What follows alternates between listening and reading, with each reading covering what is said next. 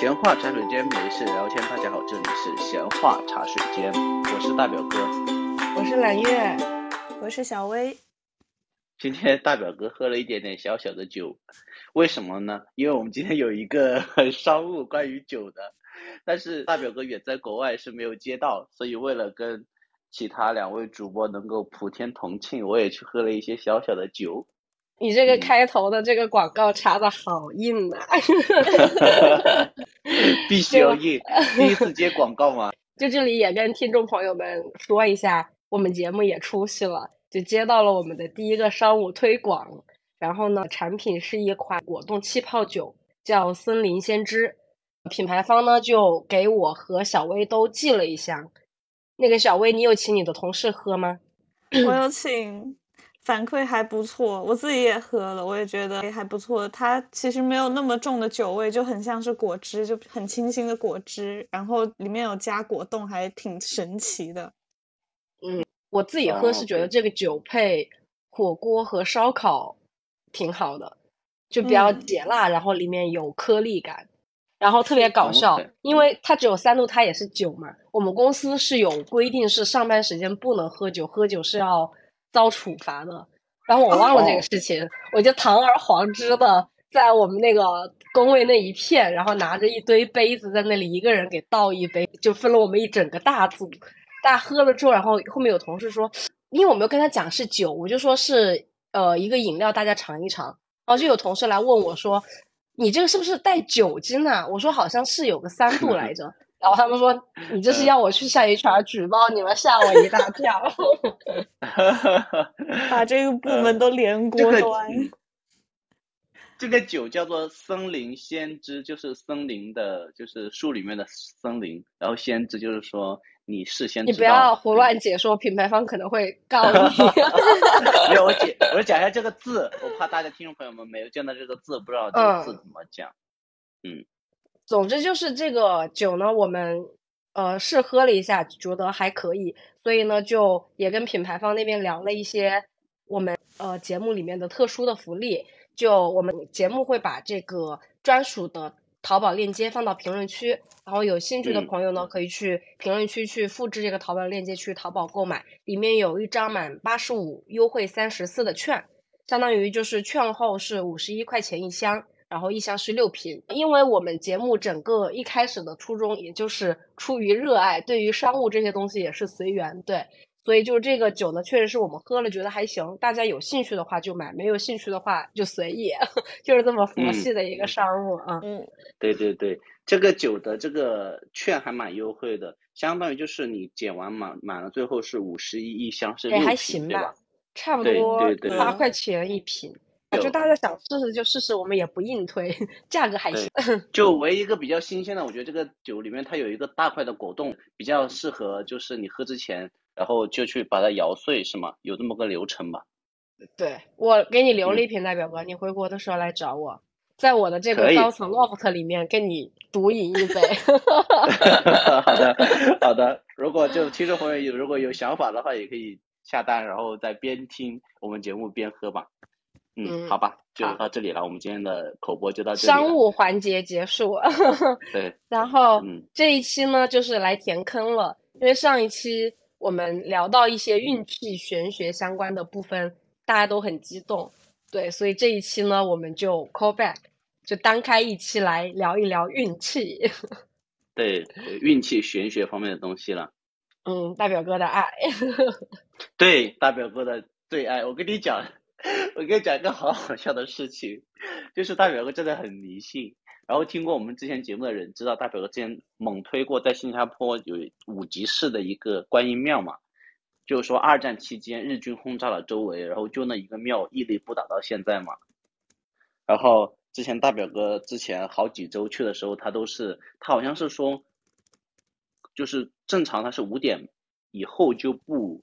抽签了，它可以免费抽签的，你知道吗？就是那种很多签呐，还有那个阴阳两爻，就是去摇那个东西嘛。然后他会给你一个解签词，这一套都是免费的。但是他五点以后就没有了。所以上次两周之前我去的时候是刚好五点十五到的，就没有约到签。然后上周我终于又去了一次，就为了这个签单独去的，就去抽了一次签。然然后那签好像不是特别好。然后因为他那个庙外面很多那种就那种算命的一个棚，里面做一个老爷爷，贴上各种字，说什么解签十刀每次嘛。然后我就嗯解了。第一个解的那个人呢，感觉像是一个新加坡的比较传统的老安科，就是讲英文的那种。然后他用英文跟你解签吗？对对对，他跟我讲，我觉得我的英文水平可能没有办法听懂一段英文这么深度对你人生和心理的剖析的。所以嘛，所以当时就因为我的英文也不是很好，所以我听的就很很半懂似懂。然后他自己感觉我不是一个英文特别好的人，他也就放弃了。他基本上就属于啊，差不多就这样子，你走吧，就是那种表情。然后我就很识趣的交了十块钱，因为那边统一价都是十块钱嘛，一排摊。我又不死心，我又去了第二个摊。第二摊是那个老爷是讲中文，但是他那个中文我不知道怎么讲，就是 也听不懂是吧？对，我听不懂。我在这坐了半个小时，我能听到的有效的句子可能就不超过十句。等一等，代表哥，我有一个问题，如果是英文的解签的话，因为我刚刚还特地去翻了一个我上次去泉州求的签，就那个签，在我的印象里都是一个非常中式化的东西，什么底事茫茫未有涯，类于类似于这种。那你如果是个英文的签，它上面英文要写什么啊？呃，就写英文翻译啊，比如说我那个签是说呃中签吧，然后就是说你现在知道好坏其实是不是很分的，好像英文就是说 cannot identify good fortune 还是 or bad fortune，是这种。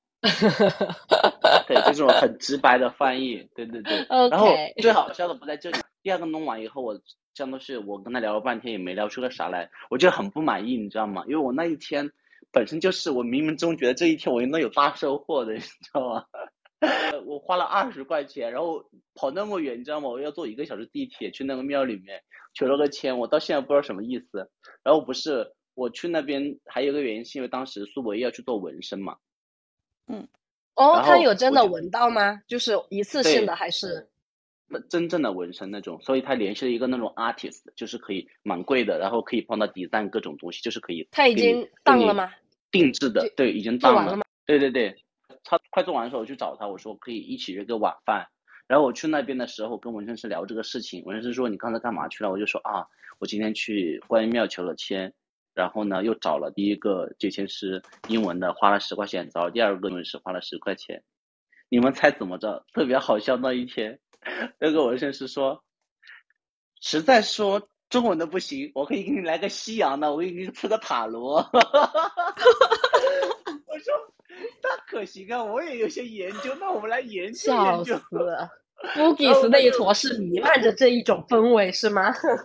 然后，然后他就说，等我做完就是呃这个纹身，我也给你测个塔罗。然后又他业务范围好广。对然后他还没收钱，他说没事，我就个人兴趣爱好，就给我摆了一个大的阵，十二张牌的那种大阵，我第一次测那么大的阵，给我测了这种十二就比你的塔罗要更专业是吗？对对对，但是他跟我一样都是半桶水，是为什么呢？他一边解一边拿书在看。哎，但是这里有另外一个，就是会不会有一些纹身师啊什么的，本身就是要研究一些命理相关的东西？我不知道纹身有没有这个说法，但像点痣啊、整容啊什么的，啊，就有这种，比如说，哎，你的鼻子就是现在很好，面相很好，你不能隆得太怎么样，就会破财这样子。所以像纹身也会有这种讲究，他就会研究一些吗？就我满猜一下。没有没有没有，因为他们那个嗯纹身工作室是专门纹那种啊、呃就是那种日系的鬼怪，所以他们好像对这种没有很信，不然他们就不会做这一类的嘛。因为他们纹身师很多都是那种呃日本的、韩国的人呢，就是听他们口音，呃，因为我看他们的书架上摆的全是那种日本鬼怪大全什么的，嗯，可能不信吧，可能每个 case 不一样吧，就侧面反映大表哥是有多迷信，然后生活中碰到的都是一些迷信的人。那那这里我要是再跟你说一个迷信的说法，可能后面你就会有所芥蒂。这种时候，我每次在啊想，那我是说是不说？你说，你说，就是算命这个东西吧，它不能太频繁，就是算你嗯自己啊。然后我我昨天还听到一个段子，特别好笑。呃，有一个朋友他去算了一个命，然后算的很准，就算了他后面三年的大事。到了第三年，他觉得这个事情很准，所以他就把这个算命的人推荐给了他的其他的朋友。然后他其他的朋友去了之后呢，就是算了一卦之后，然后那个算命的人就跟他讲说，这个命就是也不能老算。然后你知道这个人他后面是算姻缘的，他怎么做的吗？我要笑死了！就他每一次认识一个人，还没有深入交往和接触之前，他就会去让那个算命的人算。他认识的那个人的命，就是 他们俩合不合呀什么的。但是呢，算命不是自己去算别人，我要笑死了。就算就算那个人忘不忘自己是吗？对对。那有点太频繁了，我没那么频繁。我自己属于真的是一年可能就一次吧，应当还好。只是说那一天刚好就能为了解那个东西，可能对，就就所以有时候我就说很有意思，就是说那一天很妙。因为我早上起来就觉得我今天肯定是满满的一天，就是会收获很比较多。但是当我第一次解完以后觉得不够满足的时候，我才往上面走的。冥冥之中自有天意注定。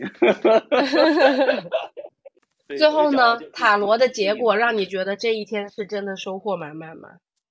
啊，我觉得塔罗结果更详细吧，可能就说，我就觉得东西方就是中西结合治疗可能比较好用，然后因为。东方的可能给的给的比较玄妙，都是诗啊、典故啊什么的，但是西方的可能会讲故事，讲的故事比较通俗易懂一点，然后结合起来就是解释的比较通吧。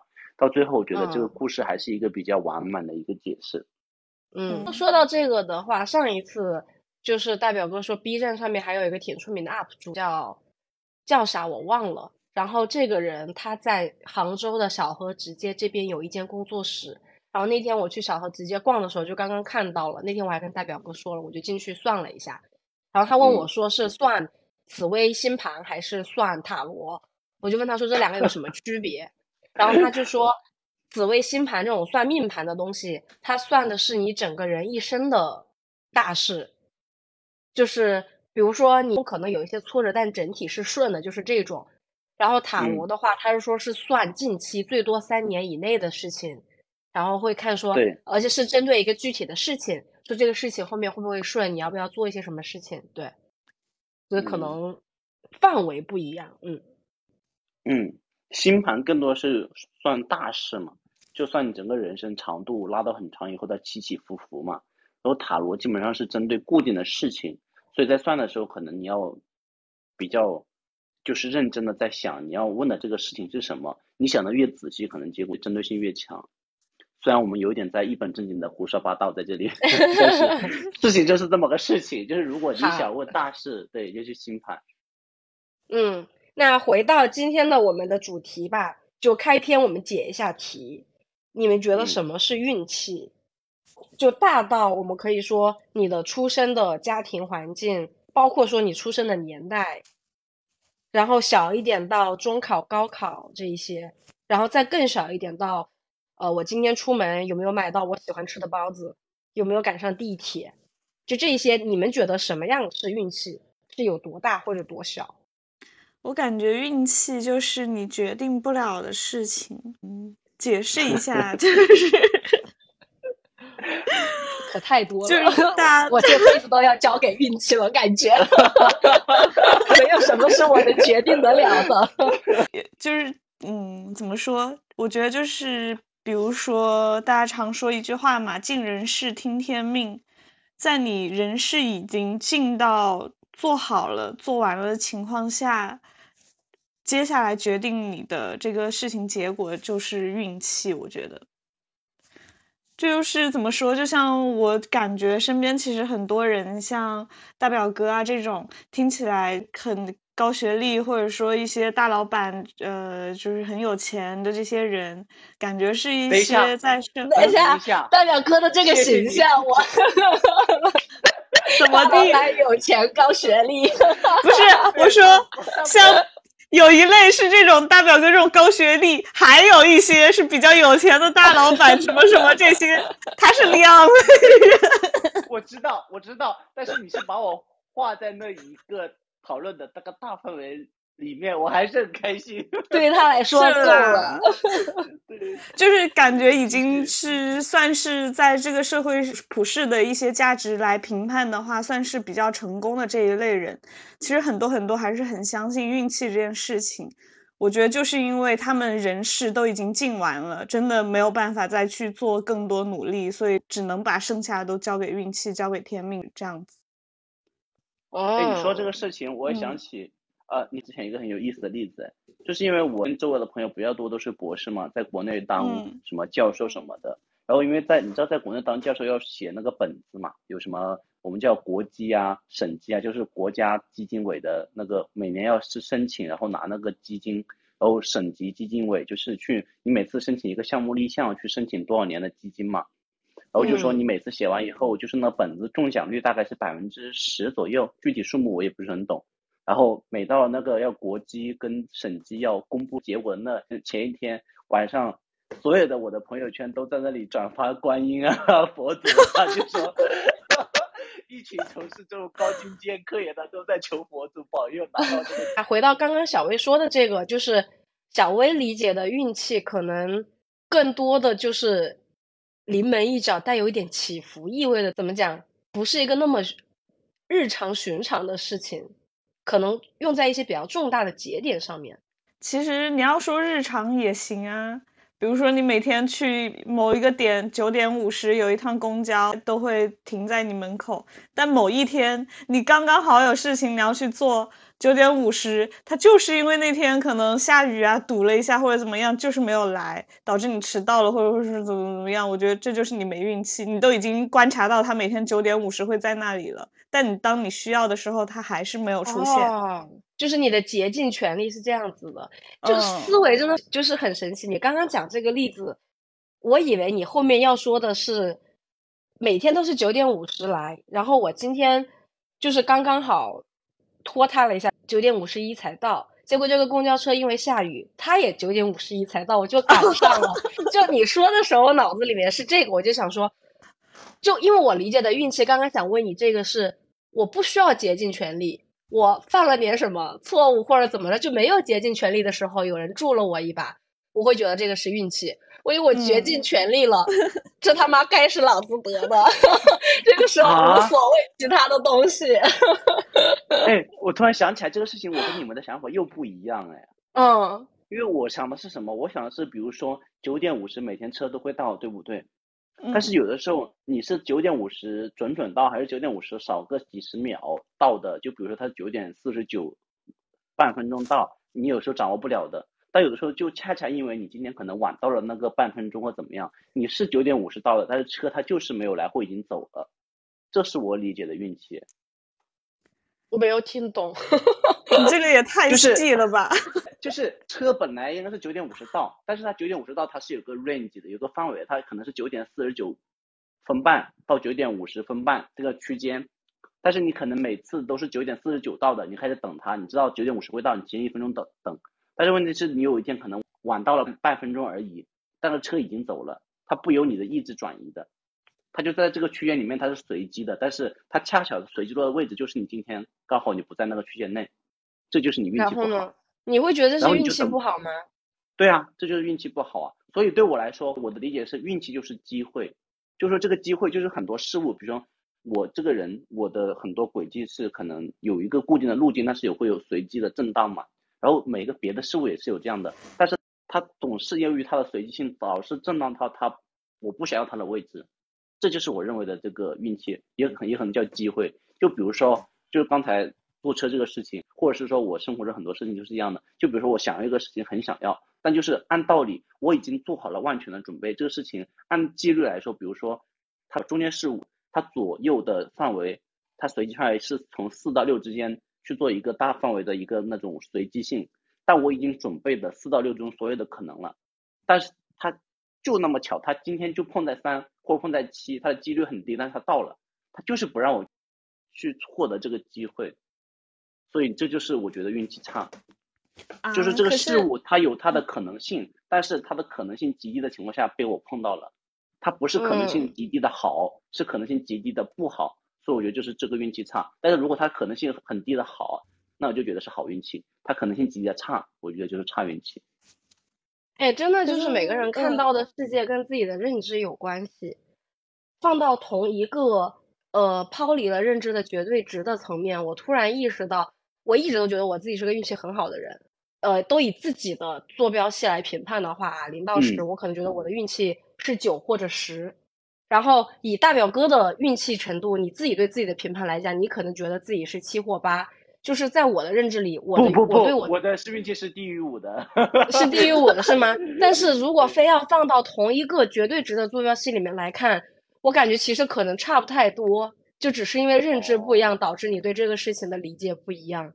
嗯，就像刚坐车这个，我真的没有想到揽月的想想象的后续是那么积极哎，而且就就是顺着这个例子讲，刚刚大表哥说的这种就是。比如说每天都是九点五十到，好，然后如果今天我每天九点五十到，他突然有一天呃九点四十九或者四十八，我从来不想你刚刚说那种三十秒的情况，这完全不在我的 世界观里面。就是比如说他今天九点四十八到了走了，然后后面我就会发现说，哦，那我能做的努力，可能我每天九点四十八准时蹲在这个地方。但是如果我九点四十八还来，他九点四十七走了，那我觉得这也不叫运气不好了，就是。它就发生了咯，能能让我怎么样了？就是一趟车而已，就谈不到运气。但是如果是我今天九点四九或者九点五十一才来，我赶上了车，我就会有极深的这个运气的感觉，我就会告诉自己今天运气真好。然后如果哪一天，比如说我今天做了很多的准备，我说哎，我今天那个什么穿着高跟鞋，我要很早出门，我九点四十六就到了这里，我要就是美美的上车这样子。结果我九点四十六还到了，结果他九点四十五就走，就这种完全脱离了。常规事件，我也不会觉得我运气不好，我肯定觉得今天我穿的这么好看，我就活该打车。这个车今天配不上我，或者我觉得这个车可能今天路上就是要出点什么事情，或者是它有一个急刹车，会让我在公交车上摔跤，我今天就不应该坐这个车。哦，我明白你的意思了，就每个人可能理解不一样，而且每个人的心态不一样，这个很重要。哦，可能我更多的就是在极力论证找运气好的部分，然后再来加深我底层的运气自信。因为你进修过嘛，你之前上过那个邪教嘛，你要不还可以。什么邪教？因为因为最近我也去了解那个那个所谓的那本书什么的，就是秘密是吧？对，就是秘密，就是讲的呃叫气场相吸嘛什么的，对。那这边再问一下，你们会觉得说运气这个东西是迷信吗？我觉得不是哎，我就像我刚才讲的，很多事物都有一个随机的范围，它有的时候它随机的那个频率跟跟你去努力的那个频率它不共振，或者说不在一个你那个能够够着的范围内，那你就是运气不好啊。所以它这样说吧，它是万物运行的一个基本规则。我换一个问法问，就是你觉得运气主要是天生的？还是说，跟你后天自己的习性和心气这些东西的培养有关系？你觉得哪个更重？就是哪个比影响的比重更重？我以前觉得天生的比较多，对。但是我最近看了《秘密》，我觉得可能后天也可能需要修炼一下。就还是觉得天生很多是吧？对，我毕竟星盘嘛，不然这星盘是干什么的呢？那你觉得你运气是你是个运气很好的人吗？大表哥刚刚说自己是四到五了，小薇觉得呢？我觉得六到七啊，就跟你刚说的那个，你觉得是天生还是后天环境？这个我觉得也可以结合一起来说啦。我觉得我六到七的原因是。我感觉我在天生的这一块运气其实是还行的，就是像一些比较大的事件上面，比如说考大学，然后或者找工作这种很重大的转折点上，我觉得我运气算挺好。但是像日常的这些小事情，比如说抽个奖啦，呃，再来一瓶啦，或者说什么什么打折，抽个幸运观众打折啊，什么这种的，我就是基本上就轮不上我的。所以我就觉得像这种。小薇，我要送你一个心态。我从来不中那种小奖，我现在是坚信，小运气不要，运气守恒，运气用就用在大的事情上面。全都攒起来一瓶啊！我不需要再来一瓶。哦，真的有道理耶。那这样的话，我要给自己打八分了。好，一通话瞬间运气增加了两个，我要笑死了。其实我的运气真的不算好耶，我给四到五已经算是往上，已经走了很多了。因为对我来说，很多大事运气都不好，像比如说你刚才讲的中考啊、高考啊什么，以后之后留学什么事情，基本上没有如愿的时候，而且都是那种出乎意料的坏，需要我再去努力很多，再把它这个本来应该属于我东西再收着回来，这是我觉得我运气不好的原因。就比如说，我运气不好，从小学就开始了。我小升初的时候，升初我们当时就有那种实验初中，就可以有那种当地一中直升高中嘛。那我小升初的时候考的特别好，全市第三名，但是我没有去那个学校，去别的学校。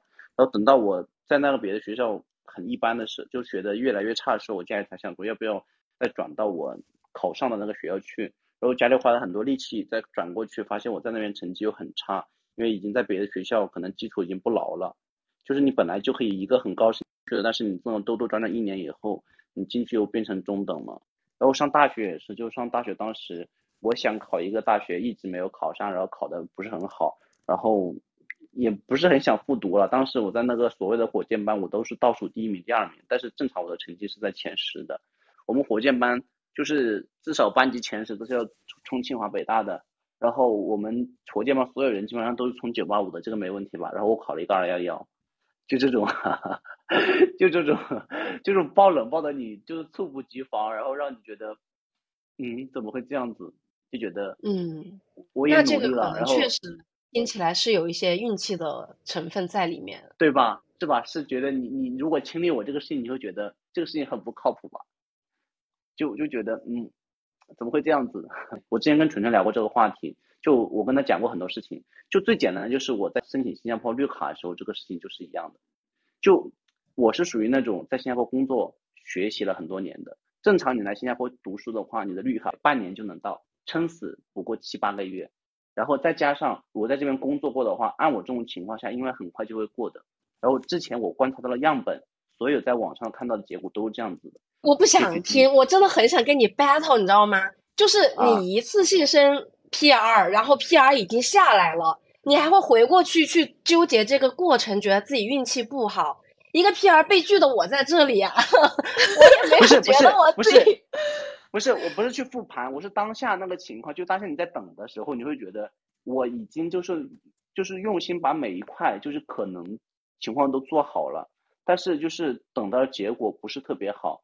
我只是打个比方，我没有说因此这个事情，我就说综合来看，我的运气真的算不上好。真的，大表哥，你回去给我好好拜读《秘密》那本书，你最好给我读十遍。就是你这个思维方式戳在了我的某种能令我爆发的点上，不能这样想。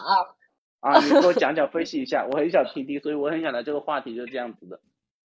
嗯，首先我先我我自己。就觉得我自己是一个运气，可能刚刚讲十分的话，可能是八九分的人。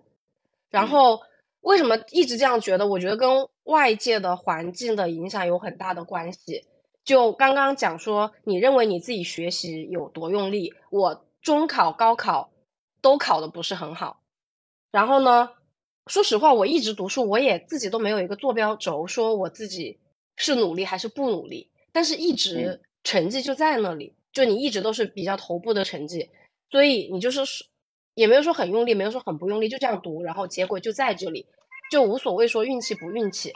但是呢，到了中考和高考的时候，可能都比你以前的那个排名，就我只能用对比来看，比你日常能考的排名可能偏低了一些。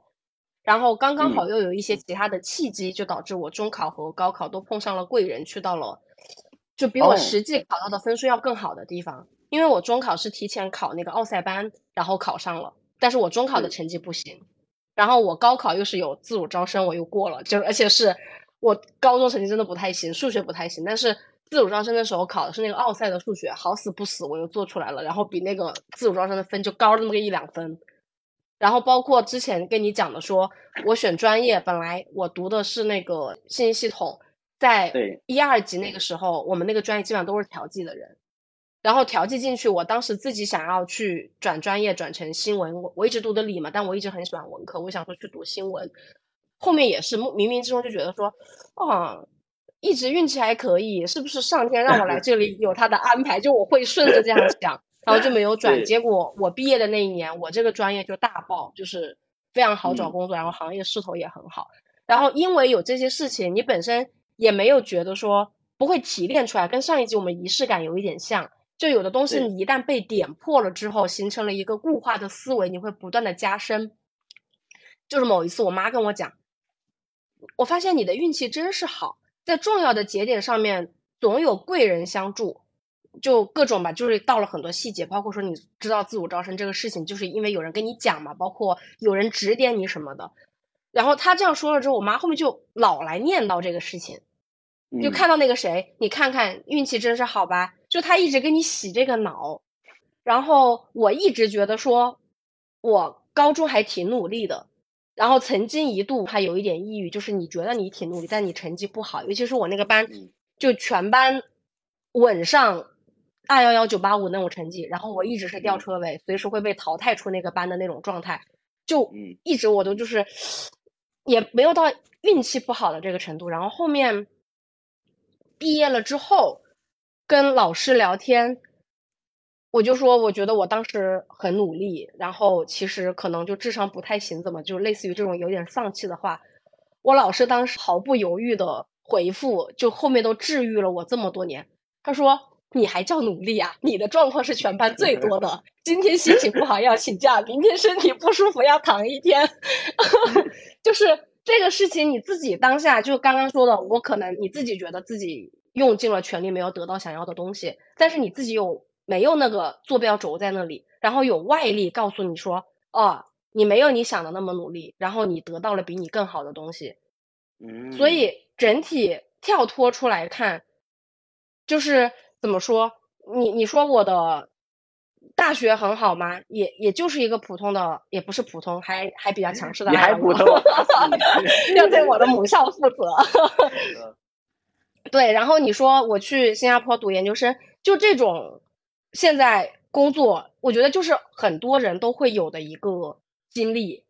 你没有哪一步，我又没有上清北，就是我又不是现在在一个什么年纪轻轻三十到了一个高管。就你从每个节点来看，其实并不是一个能让你自信成这样，说觉得自己运气真尼玛牛逼的这个程度。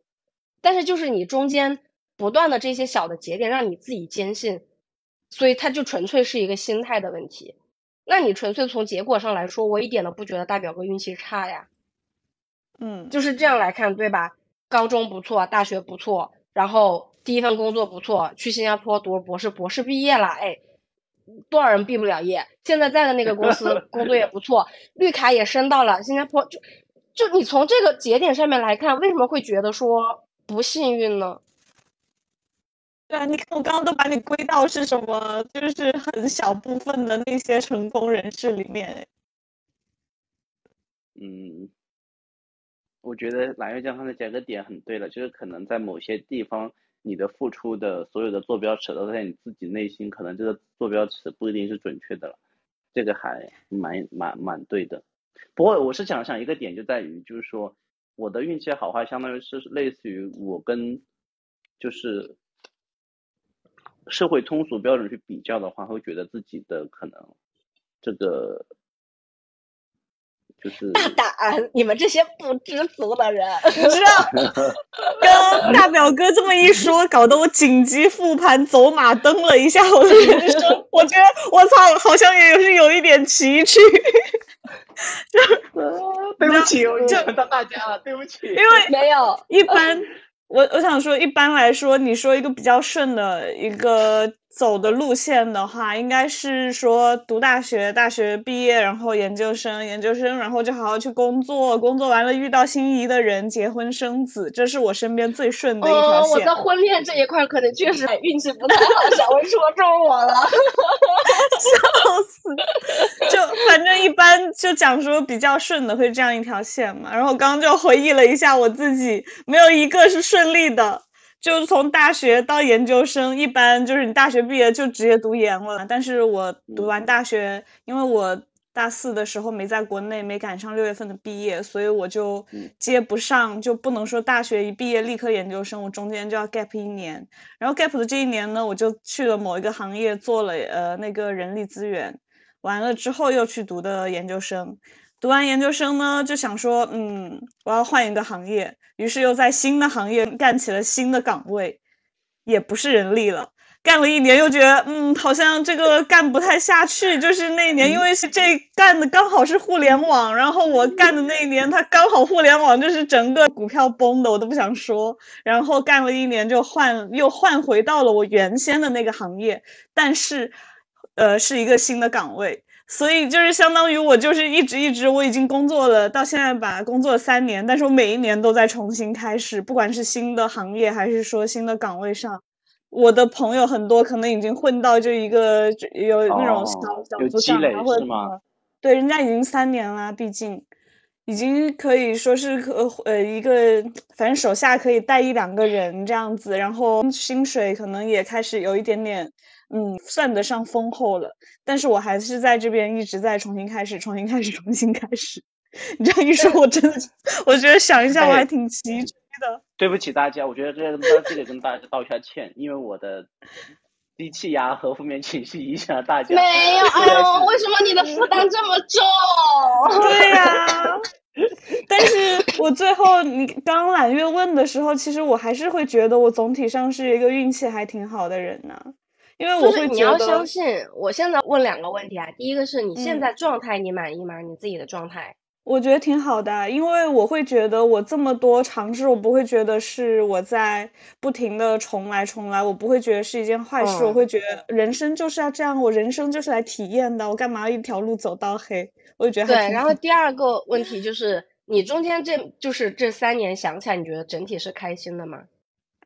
其实不全是，因为真的一直重新开始挺累的，但是都已经这样子啦，都已经这样嗯子，你就如果还是不能，就是很自信的说出是开心的话，那可能对啦，因为就我我有时候会觉得说，如果线下的状态是满意的，然后过去几年整体的时间，你大面上来看，过程里面你也是高兴的，就不说结果，结果只以现在的结果来论，过程就只以当时你走的心情来论，都是好的话，那你就应该相信自有机缘。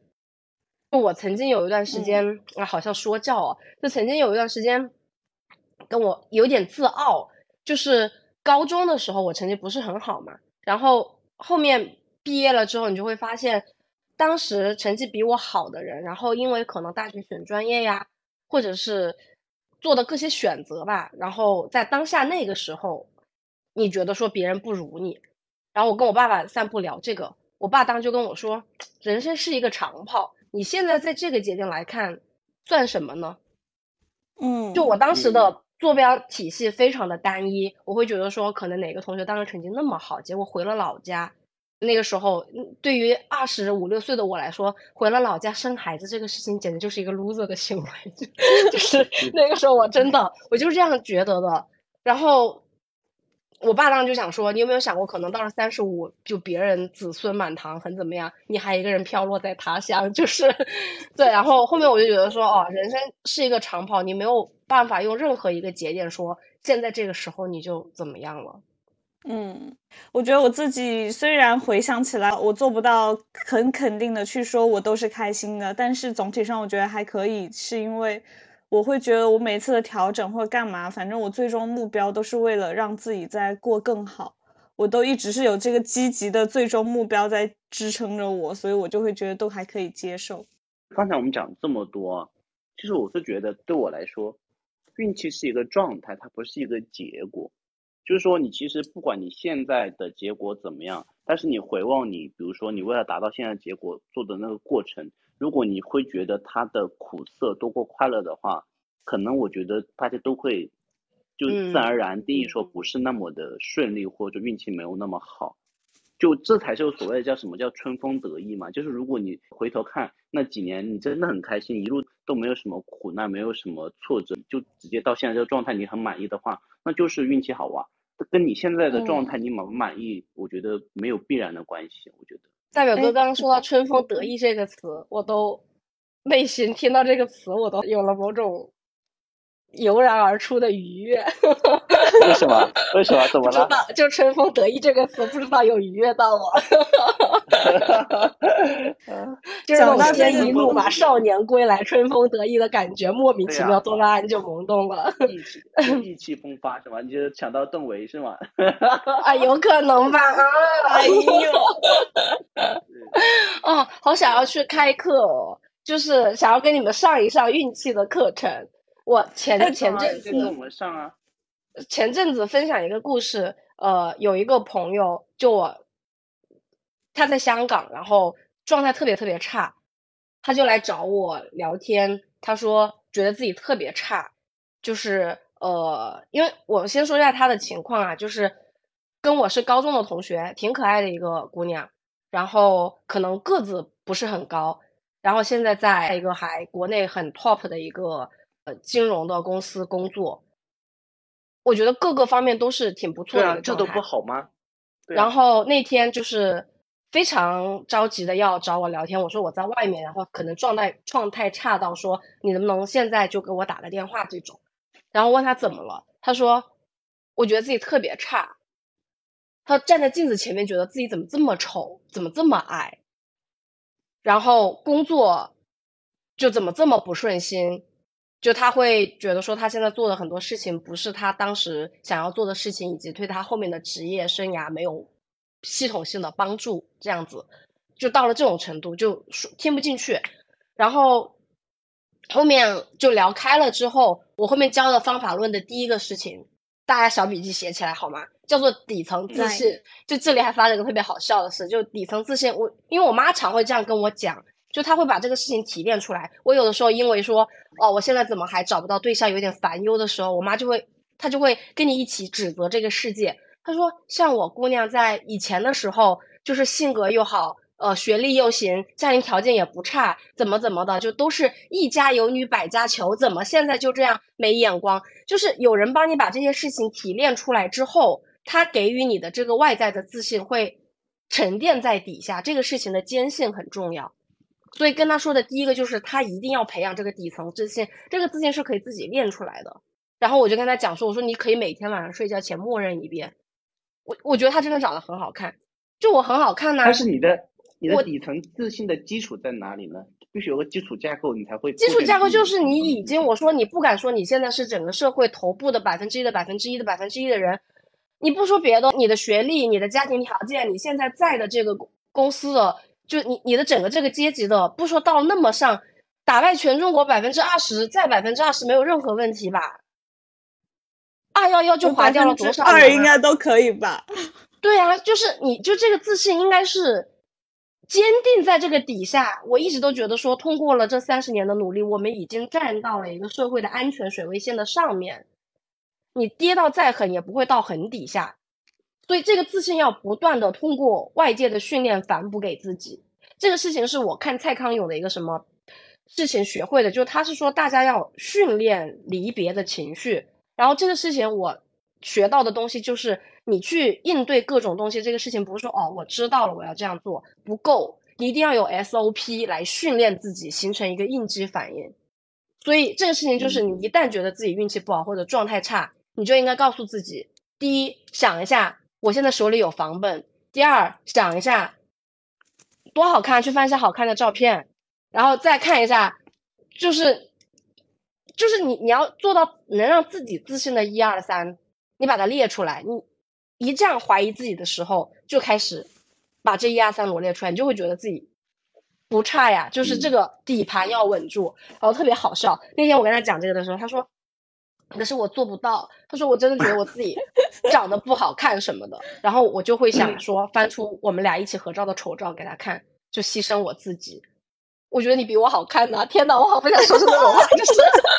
对呀，你为什么不那个呢？你可以就跨级来比呀。你觉得你自己矮，那你就去看那种个高的，长得就是没有你可爱呀。然后我说，身边的同事，就是如果你觉得说事业比你有成，各种，你就想说他们压力很大，心态没有你好呀。没有你健康，没有你博学呀什么的，学历没有你好呀。然后我朋友特别好笑，他说你可能是因为在互联网屌丝太多了，他当时话也伤害到我。他说我们金融行业身边的朋友每一个都很精致靓丽，比不过。他说学历、家庭不是家里很有钱的人，什么高中、大学就去了国外读名校，他说又比不过。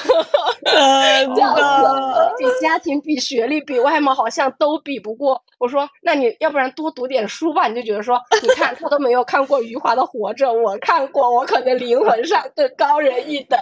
所以后面他说他能找到的方法就是他去读点书，就是你跨维度比较嘛。哎，这是真的，我一直都是这种心态，就是我觉得我在灵魂上高他们一等。啊，对呀，这哪有完美的人呢？你觉得那个人那可能家庭不幸福，你爸妈爱你啊？然后你觉得不干嘛？我健康啊，我觉得我能活到一百岁啊。就是你有了一个安全的底线之后，这个真的是要训练的。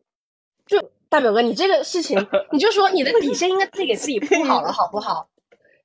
对啊，就是你三十年不是白过的，这些事情是已经既成事实的东西，都有了。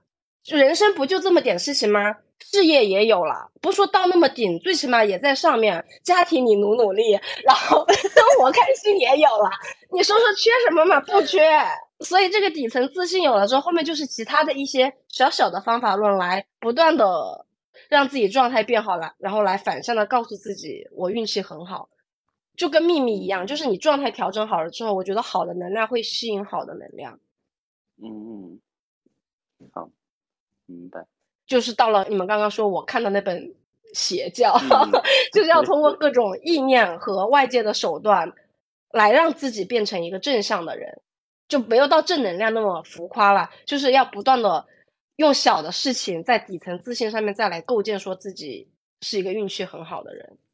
嗯，这里我想补充，就是有的时候会说给自己构建一个信息茧房是不好的，但是我会觉得，如果它对于你自己的身心是有益的，其实是好的。就像揽月刚说的这些，你可以真的只听取自己愿意听的，就说自己好话的部分，然后其他部分通通不要听，不要听，我就只要接受这些对我有利的信息，就让我活在这个温暖的茧房里。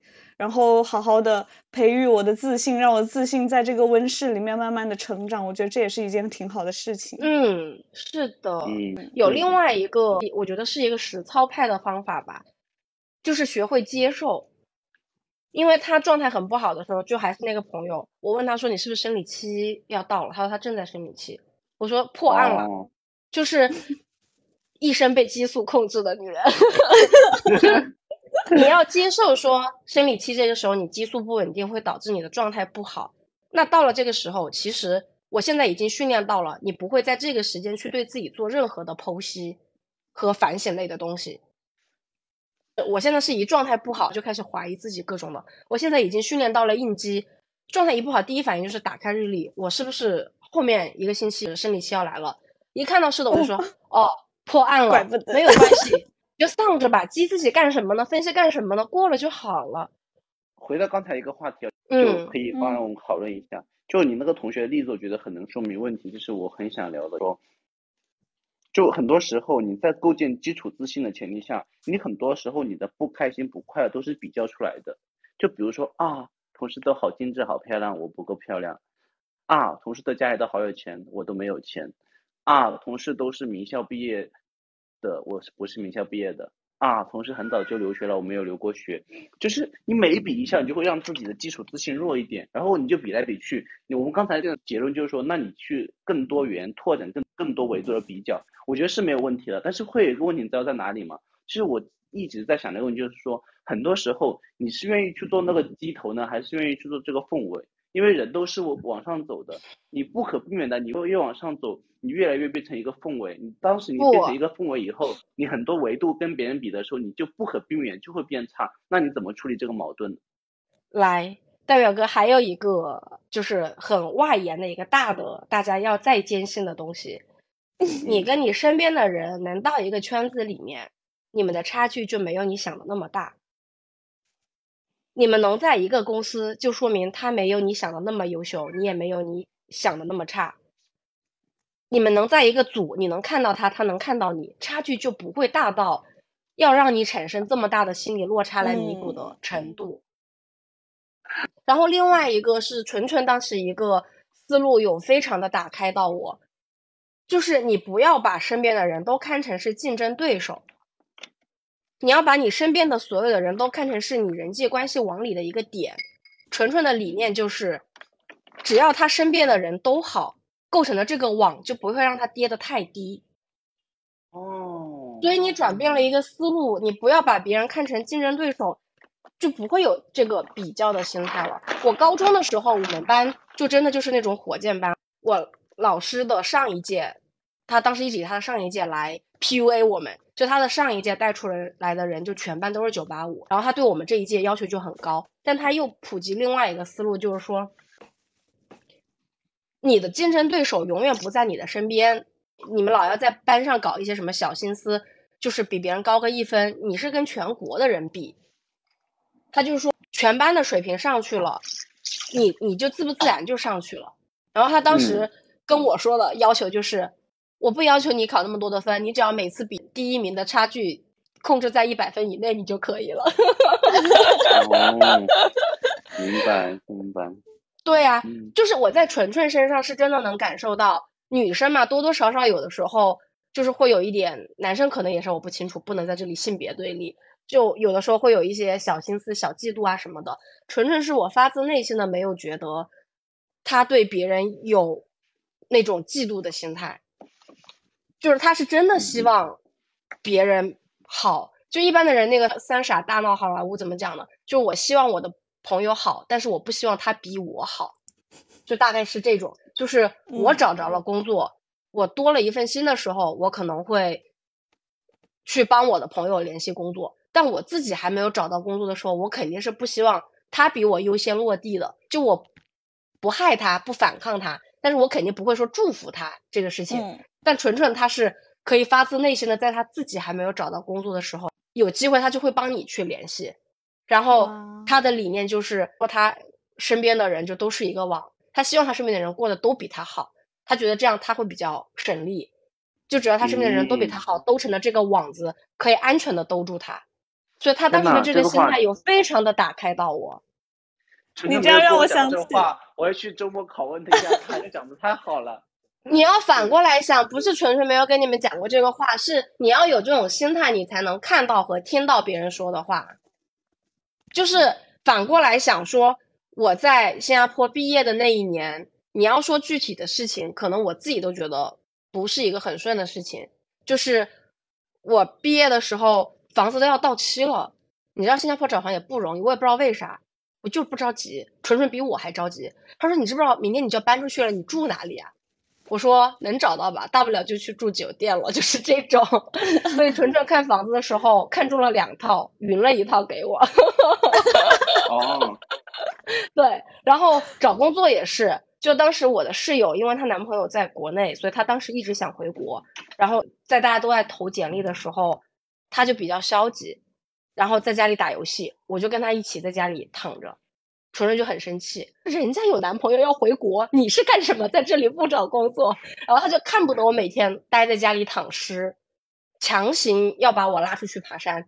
然后爬山的时候，当时看到了露露，露露那个实习要结束，也只是一个实习而已，然后我就去了，然后莫名其妙就转正了。但是你要说你要说顺吗？你要从节点上面来说。也还好吧，就所有人都顺顺利利找到了工作，我还前面实习了三个月，每个月就七百五十块钱的工资。我出于某种自尊的心态，毕业了之后不找家里要一分钱。我那个时候应该是找纯纯借了两千新币，度过了我那三个月的时间。但我也没有觉得运气不好，我还我还是会反向觉得，哦，运气好好，我什么努力都没有做，纯纯帮我找了房子。纯纯就是我的贵人，纯纯给我推荐了实习的工作，还有两千块钱，对他还借了我两千块钱，我觉得纯纯就是我的贵人呢。所以这个事情从绝对值上来说，他未必幸运，但是在我的心里，这个事情就是很幸运。但是我觉得你刚刚讲的一个事情很对，就是我们刚才讲运气的时候，就像刚刚纯纯讲那句话，就是当你周围的人都很优秀的时候，自不自然的你出去。跟他们吃个饭就有这种机会，因为你的朋友已经就构建了这个基础在，你怎么也不会让你掉的太狠，或者说怎么的也会有机会出来的。你可以正着这样想，你反着也可以想。你现在身边认识的人没有成为你的朋友，你就去成为朋友呀。就是，所以那个大逻辑是对的嘛。只要你们在一个嗯公司，他能在你目之所及的人际关系的范围里面，你跟他就不会差很远。那你的底层自信就在这里。我有的时候会反着想，特别好笑，嗯因为我相信大家在一起，大家就差不多。然后当我反向觉得他很优秀的时候，我就会加深。那我好像我也也很优秀很丢。是这样子的呀，就是天反呐我这个 tips 太好用了。我爸爸以前跟我说过一个话，影响我至今，好像还是我小学的时候吧。他跟我讲说，他说你知道嫉妒和羡慕的区别是什么吗？嗯，然后他说，羡慕就是当一个人只比你好一点点的时候，你就会嫉妒他；当一个人比你好很多的时候，你就会羡慕他。对所以后面只要每当我对一个人产生嫉妒的心态的时候，我觉得说，说明他只比我好一点点。就是我没有羡慕他，我只是有一点嫉妒他，那我也可以，说明没有差很远。就是这种小的 tips 构建了我现在自信的不行，就每天也不知道有什么好自信的，就是但每天觉得嗯运气很好，都很好。小薇，我们我们俩今天真的不花钱听了一堂大师课，努力学习，笑死！可以的。嗯，最后就是说一下，大家有做过一些实际上的一些什么转运的事情吗？除了心态上的调整啊？你说是物理意义上的，就是有做什么事情啊对你让你改变运气吗？对，拜佛，嗯，拜佛上香，对啊，就是我其实在国内上完大学的时候，其实我其实出国的心愿好像没有那么那么的强，可能还好吧，也没有那么强到那么强大。但是之前有找过一个人算命，说我的运气不在国内或在某一个方位，就说东南中国的东南方，让我出去找找。就我是觉得可能在某个地方运气不好，你换个位置看一看，可能会有效果。就是比如说挪挪窝，就树挪死，人挪活嘛。你在这边运气不好，那就换个地方嘛，反正就此处不留爷，自有留爷处嘛，反正到处试试嘛，就总归会像小薇那样。其实我觉得小薇那个对我来说是，其实我觉得我的心态比小薇好，只是因为小薇没有看我的这么惨淡的人生，就他们还开始拉踩。就是我如果是小薇那那样的经历的话，三段我会觉得很开心，就是你三段都是不一样的生活，而且会有个什么好处，就在于你在每一段里面都会知道这个东西你适不适合你自己嘛。你在这么年轻你就体会了这么多，远比人家到时候就工作了十年在这边做的很好，虽然不一定开心，但是都挺借势的或顺势的，到最后到十年以后事了了，事不在了，你才发现你不喜欢或不适合，那其实远比现在要难过得多。是啦，这是我现在觉得还可以的原因。嗯，对啊，就是多变化吧。我觉得有的时候，就虽然我有时候也是上香拜佛啊，什么东西方都试一点啊，对吧？但就是我觉得很多时候就是变化可能可能会带来转运吧，这是我的一个理解。很生气，就是你们觉得说自己运气不是很好，然后又不去做很多的努力，就他们在这里嘴炮，一直觉得运气很好的来月还做了很多物理上的事情呢。比如，做了什么？怎么回事？就之前是我好像也说过好几次了，就有段时间状态特别特别差，然后差到身体状况也出了问题的那种。然后某一天突然惊觉不能这样，我就去看了一个台湾的一个 UP 主吧，分享的十条转运，我每一条都做了。真的吗不能吃牛肉推给我一下。啊说吃牛肉运气会不好，然后被子不能是格纹状的被子，冰箱上面不能盖物件，就是把它空出来，会遮住什么东西。然后玄关处要放绿植，就是要放有生命力的东西。嗯，然后还有啥我都记不得了，我就一条一条的做。然后除了这个之外，有用啊，就是因为你的心思会被抽离出来，然后你做了这些事情之后，就是一个暗示，觉得会变好。本身我就比哦较喜欢在生活里面找一些事情让我觉得说运气很好，你然后你会把这个归因。正常来讲，比如说哦我今天出门看到一个小狗狗，可能就过去了。然后因为你在做这些转运的努力，出去之哦后、看到一个小狗狗，就说：“哦，我运气好好哦，肯定是因为我今天这样，哦它就会正向的转起来。哦，可以，然后另另外给我一下，谢谢。好，然后另外就是我妈妈给我算那个五行，反正就是说我缺火，就是说也跟算命的有关系。算命就老说我的命格很好，然后就是说我就是少了一点火，只要有一点火就好。我就开始带红绳子，只要我今天哦看到我手上有红绳子，我就说今天老娘这个命可能是挡不住了。我哪天真的就是有点悬到我今天没有带一个红绳，我就说不得了，今天要小心做人，可能有点什么事情。嗯，哎，嗯说就这个然后讲一个小故事吗？你说，就是我不是说上周去 Bugis 嘛，就是嗯五级市去看到观音签，然后我去第一家店去解签的时候，那人跟我讲，他说你是 Metal Sheep 属金的属金的羊，英文也有这套体系的。对 竟然是直译的呀！对，啊，他他就跟我讲说，他说你是你是属金的，然后就说你现在工作做什么？是电还是水什么？我说是跟电相关吧。他跟我说，你看啊，你属金的就不能做电。我说怎么了？他说金导电，你看一导电就不嘟滋不就不行了，是吧？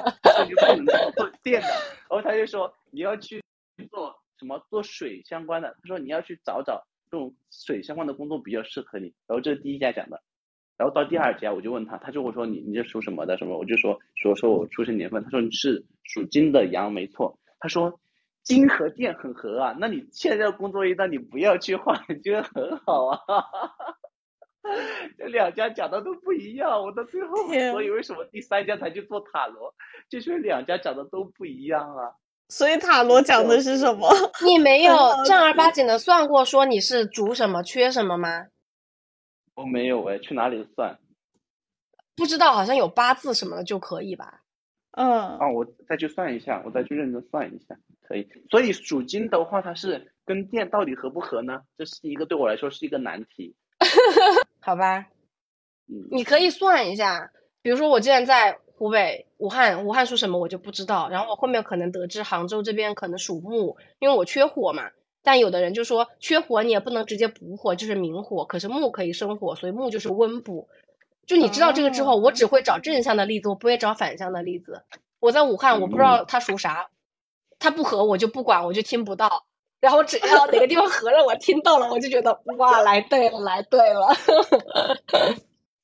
赶紧搜一下上海。然后另外一个，你们说拜佛，我要再给你们一个小 tips。就后面我觉得说，凭什么你可以一直去拜佛，就是向别人求东西，你什么都不付出？你应该求佛的时候许愿，你是要还愿的。所以我真的要许愿的时候，我就会承诺我吃一个月的素或者怎么着。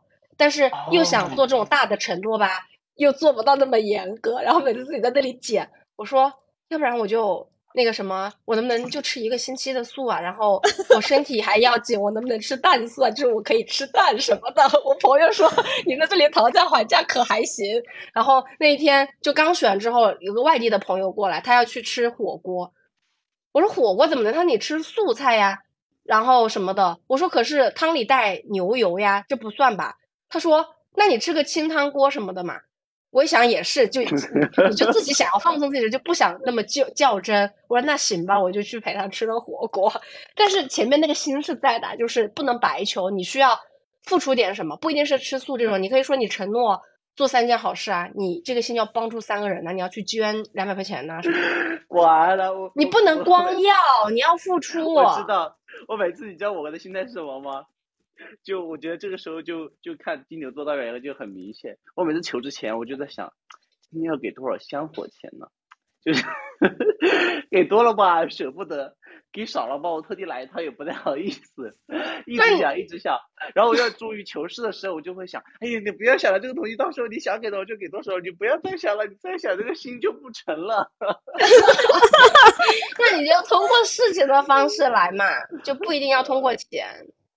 而且我的东西合到一起，就感觉也不中也不西，就是刚刚小薇说的信息茧房，我就听我想听的。大表哥不是金牛座吗？金牛座属土嘛，土和木其实也没啥关系。我但我就觉得土木是一家，我就觉得大表哥忘我莫名其妙的，是吧，就是中西，然后还要夹杂自己己在这里的瞎尖儿翻译，然后就问神不行，经代表哥踏实，他可能忘我。我给我身边的每一个朋友都赋予了一些忘我的含义，就是通过各种有的没的的东西给串到了一起。这个小 tips 大家也可以用，好吗？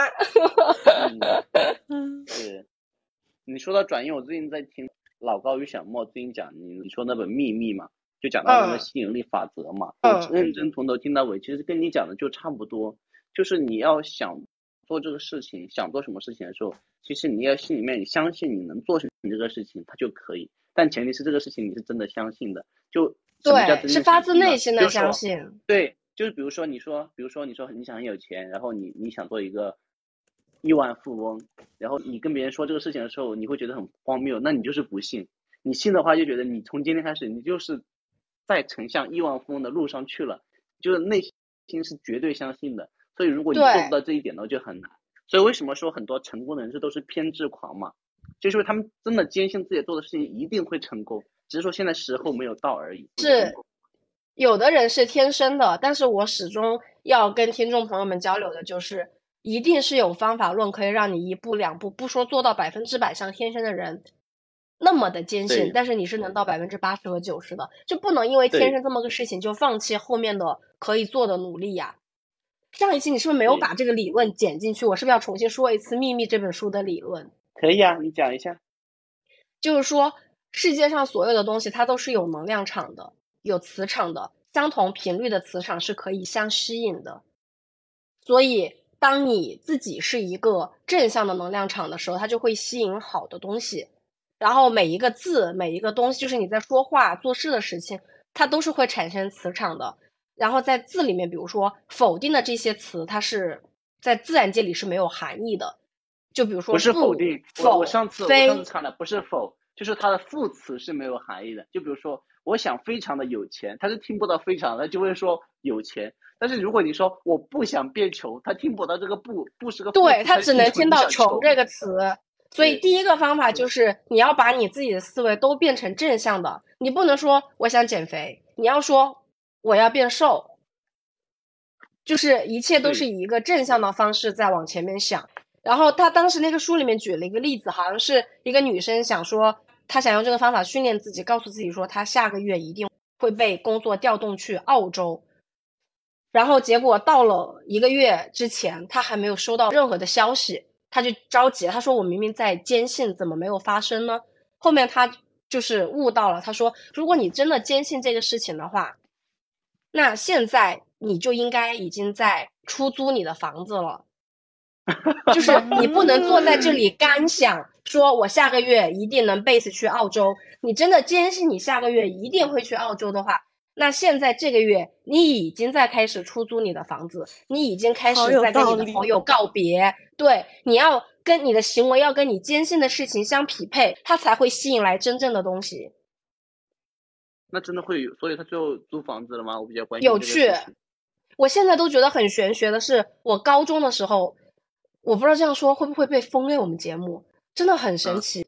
我不知道你们知不知道流行美，就那个时候流行那种夹子，然后拿那个夹子还蛮贵，然后哦，我经常去。对，去流行美可以用那个夹子免费扎头发什么的。然后那个时候我妈妈就送了我一个夹子，就莫名其妙这个夹子就被赋予了某种含义。然后那天去操场做操回来的时候，发现那个夹子不见了。当时就那个执念，我一定要把这个夹子找到。然后我那个时候刚看《秘密》那本书，我就在脑子里面想，这个夹子会掉在哪里？我当时是分析了一下，然后我觉得说它应该会在操场上。我去操场上找了一圈没有找到，我回来再想，我说为什么他在操场上我没有找到？他只可能在那里。我想说，哎，他应该是在操场的哪一个砖和砖的缝隙里面，他以一个什么样的形式卡在那里，所以我过去没有看到，怎么怎么的。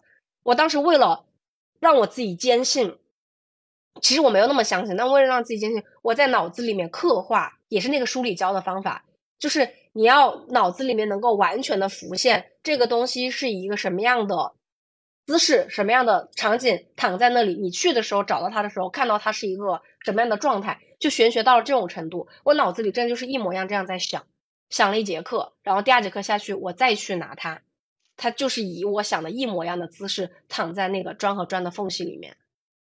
现在我们就是是个明星节目了，已经。是不是我点 现在自己都觉得，我是不是赋予了它某种玄学的东西？但是那个书里是有教你这个方法的，他就说什么叫做真正的相信，一是你的行为跟他相匹配，第二是你的脑子里面要能够完全的出现这个画面，然后相当于是你在想的时候，这个事情的磁场就已经形成了，这个磁场就会把这个磁场给吸引过，因为它是完全同频的事情。哎，这个会被封了，我也不知道。后面我也没有第二次成功过这种玄学的事情。但是回到刚刚我们说的构建的底层自信那个东西，就是说的你要通过方法让自己坚信，你的坚信就会让你的上层建筑被吸引来好的东西。大表哥就这个底层太薄弱了，你就是一直觉得自己不幸运，你就会一直吸引这种东西过来。对，所以我现在在改这个事情，我觉得我已经意识到这个问题了。而而且我觉得这个东西也不算是迷信了，你就换个角度想，如果你觉得你很幸运，你的行为方式都会朝着一个很正向的东西去，你自然而然你就会吸引很多正向东西嘛。打个很简单的比方啊，就有一个很简单的事情，就我觉得我们经常都碰到，就比如说你每天出门，然后你下电梯。你如果觉得你很不幸的话，那你可能就板着个脸，然后你电梯的人见到你就会觉得，嗯，你这个人就是面无表情，对吧？但是如果你很开心，你会觉得，嗯，今天好开心，然后你就自然而然在笑，那别人看到你就会觉得你很友善，自然而然很多事情就会因为你的友善，会有很多变化。那这个东西本来就是你无意识的，或者说不是那么科学能解释的东西，它就是可能就是蝴蝶扇动了某个翅膀，它就产生了很多效应，你也不知道。是的。所以再分享最后一个水痘，我最近水痘的这个事情，我是我感觉我在秘密的那个基础上再更进化了一层。我感觉我这个心脏后面可能要持续训练个五到十年吧，保我一世无忧这种。你现在是已经修炼到什么金丹了是吗？还是元？真的，这个思想在修仙。我那天一突破了之后，就是你自己有的事情不是你知道这个道理，是哪一天你突破了自己想通了之后，就觉得说世界又不一样了。就是水痘这个事情吧，是我从新加坡回来之后，就前阵子不是去找你们嘛，回来之后莫名其妙。首先是在新去新加坡这个事情，我觉得是带给了我很多能量的，就我有吸取到很多能量。然后我回来之后就想要好好的生活，就去报了那个什么声乐班呐什么的，每天很好的生活，很好的工作，然后很好的做我的事情。突如其来，坚持了没得四五天，莫名其妙开始发烧，然后浑身长水痘，水痘会留疤嘛。后面我妈妈来照顾我，妈妈就有点说，她就你就是在新加坡染上的，然后耽误了我一个月的时间，我两个星期都在家里办公。后面我脸上现在那个痘印都没有消，就是有坑的那种，我怎么想都想不通。我会觉得说这个事情我做错了吗？我出去玩又没有做错，我反而觉得我有得到好的提升。我回来也没有做错，就凭什么我就来这么一出，然后脸上留下这些不可消应的疤？我的心态真的就是无法。调整，你知道吗？就看上去像是那种自己一个解合理的解释。对，就以前不理解说那种美国英雄电影，就是一个人就类似于那什么贫民窟的百万富翁什么的，一个小的事情就是这么把他打倒了。我现在回想，在那一个月，可能水痘这个事情真的就是把我打倒了，因为你想不通为什么，就觉得凭什么是我，为什么突然来这一下，莫名其妙的。你已经很积极努力在活着了。对，就是这种感觉。然后后面。你真的想不通的时候，我以前是因为有一些外在的因素发生了一个什么，你会就说哦运气真好，别人跟你说了个什么话呀，或者怎么的。我现在那次突破的就是某那一天，我就突然想到，凭什么？那他必然有他的契机，契机是什么呢？不知道，老子要造一个出来，这是我的突破。就是以前是被动的等，说有一个事事情打动到了我，让我觉得说哦能量来了。我现在觉得不行，我要造一个势能出来。它一定得是好的事情，然后我就想怎么给它造出来呢？就一直想这个事情。然后我妈妈那个时候不是来照顾我嘛，一个月，她在这儿我就过得特别的规律，每天晚上睡得很早。然后她给我做的饭，因为水痘有很多忌口，就吃的很清淡。我整个人气色呀，身体状况也比较好。然后再一个就是以前我很不爱，对，瘦了一点点。然后以前我很不爱跟我妈住，因为她特别喜欢管我，就什么晚上几点睡啊。然后你不能一直在家里躺着怎么的？然后因为我生病，她可能比较顺着我，就你一直在家里躺着玩手机什么，她也不说你。这个事情我就觉得说这个事情应该我要给他造个势能出来。我后面想通了，我现在已经好了。我就想说，第一个是跟妈妈这个月的相处可能会极大的改善你的亲子关系和你对家庭的看法。虽然这个事情还没有那么大的势能啊。然后主要第二个势能。那为什么不趁着说你妈妈在的这个时候养起的这个好的生活习惯的势能？你要把它给延续下去呢？我必要把它延续下去，然后就这样想。所以我妈走了之后，我就开始减肥。然后减肥就是你每天很好的生活，各种确实现在状态很好。然后我现在脸上还是有两个很大的坑，但我现在化妆，我每天看着自己，我也没有像之前那么烦躁的心情了。然后你状态也很好，然后好死不死这个时候来了个邓为，我现在的状态好到就是我同事天天在我这儿，你是谈恋爱了？就是这种，我觉得你整个人状态很好的时候，你也是很有吸引力的，你跟你身边朋友的各种东西也都很好，然后你的磁场和心态上也发生了很大的变化。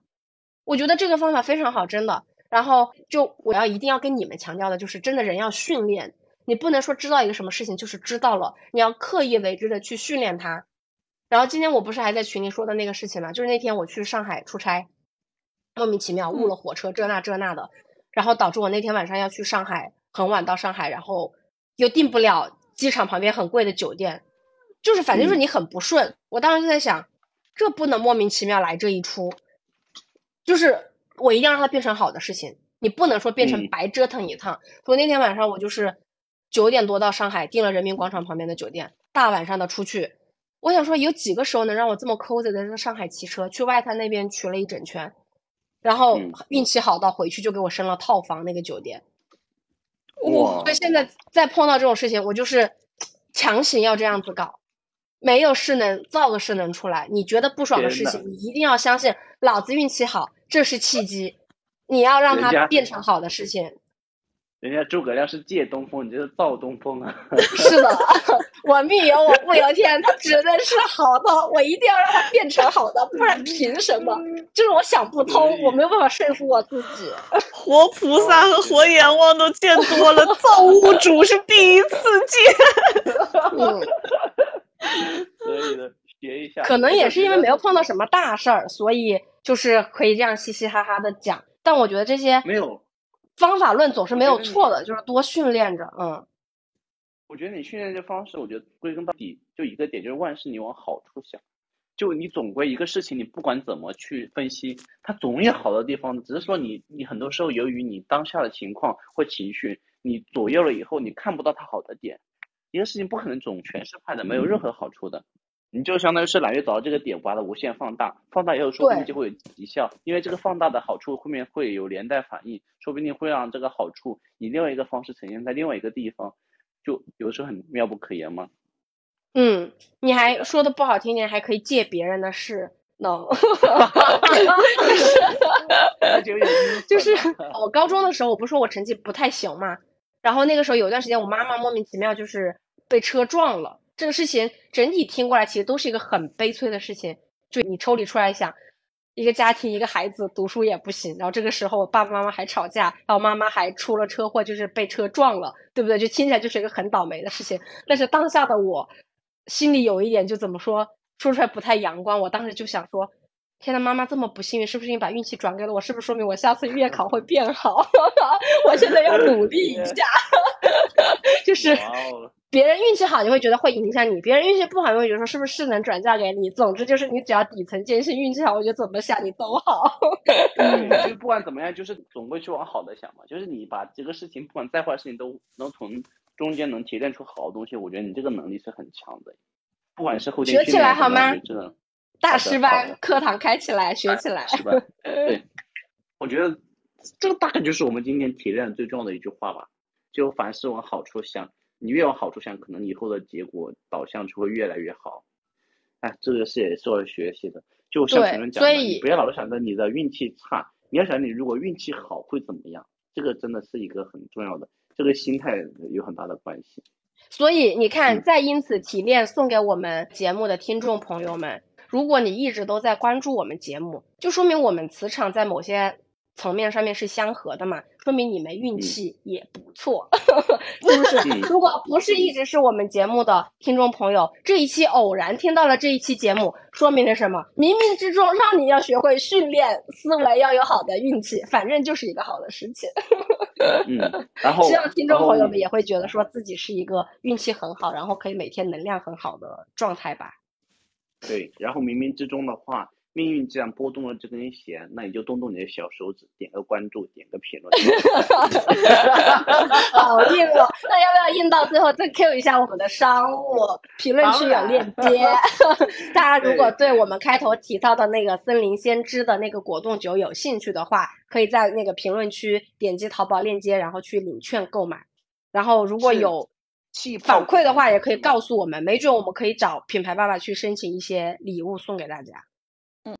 对对对，就是如果感兴趣的话，听众们可以去试试啊。有我们就是专属链接跟专属福利的话，哦对了，还有一个事情没有讲，就是听到我们这个时候的听众朋友有一个小福利，就是如果备注是就是使用我们的专属链接以及备注我们节目的名称叫闲话茶水间的话，还可以单独领取一个手机支架，免费赠送的手机支架。对，嗯，我看到那个详情页里面都有写，对的对的。对。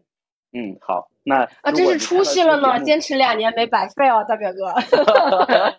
这是运气的问题嘛？就如果听到这个，你看你的运气来了，就有一个免费的手机支架。嗯，呃，那好吧，那今天节目就到这里了，也希望我们。整个节目的各位主播以后的运气越来越好，然后秉持着来月教我们的心态训练自己的思维，也希望我们的听众朋友在听到我们的节目之后，之后的每一天生活的日子都会越来越好，都在走上坡路，好吗？那今天节目就到这里了，感谢大家的收听，这里是简化茶水间，我是大表哥，我是揽月，我是小薇。那我们这期节目就到这里啦，谢谢大家的收听。如果大家喜欢我们节目的话，欢迎多多点赞、评论、多多转发。我们下期再见啦！拜拜，拜拜，再见，拜拜，拜拜。